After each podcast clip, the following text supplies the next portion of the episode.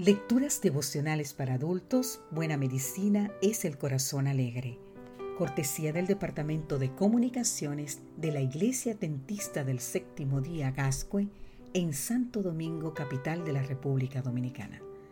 En la voz de Sarat Arias. Hoy, 3 de julio, Rebelde sin causa. Leemos en el libro de Deuteronomio capítulo 5 versículo 29 Ojalá siempre tuvieran tal corazón, que me temieran y guardaran todos los días todos mis mandamientos, para que a ellos y a sus hijos les fuera bien para siempre. Rebelde sin causa es el título de una película norteamericana dirigida por Nicholas Ray en la década de los 50. En ella, el protagonista Gene Stark ejemplifica a un adolescente con un intenso anhelo de libertad, en el que el rechazo de las reglas establecidas por la sociedad lo lleva a verse envuelto frecuentemente en distintas peleas y conflictos. El personaje se destaca por el deseo de libertad, expresado a través de la opción a las leyes, totalmente opuesto a las leyes. Pero, ¿se contraponen las leyes a la libertad? ¿Qué significa sentirse libre? Para Jean Stark, la libertad es verse libre de todo límite. Para otros, libertad significa seguir la voz del corazón.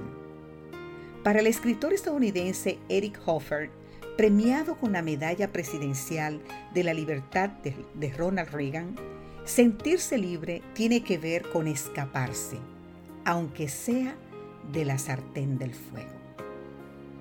Evidentemente, la libertad se relaciona con el repudio por la dominación y el control y sobre todo con el poder de elección. Pero en el afán humano de búsqueda de libertad es común que muchos caigan esclavos de sus propios deseos, de sus apetitos de libertinaje o la concupiscencia. La complacencia y la falta de límites propagadas por el famoso pediatra doctor Benjamin Spock desde los años 40, lejos de brindar independencia y libertad, alegantaron la anarquía juvenil de las décadas posteriores. A la par que crearon una importante sensación de inseguridad y dificultades para consolidar la identidad en millones de jóvenes. Por el contrario, las reglas que Dios proveyó provienen de una sabiduría infinita y tienen el propósito de hacer felices a sus hijos. El texto bíblico de hoy proclama las intenciones de Dios al prescribir sus reglas y mandamientos. Dice, ojalá guardaran todos los días todos mis mandamientos, para que a ellos y a sus hijos les fuera bien para siempre. Porque Jesús afirmó, yo he venido para que tengan vida y para que la tengan en abundancia. Así podemos leer en el libro de San Juan capítulo 10, versículo 10. Te proponemos en este día meditar en el propósito de Dios al disponer sus leyes y mandamientos en relación con nuestra salud integral. Como un Padre tierno, anhela el bienestar de sus hijos y desea verlos crecer en todo su potencial.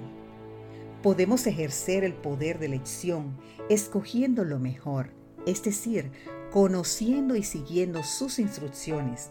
Entonces podremos decir, como leemos en el libro de Salmo capítulo 119, versículo 45, y andaré en libertad porque busqué tus mandamientos. Amén.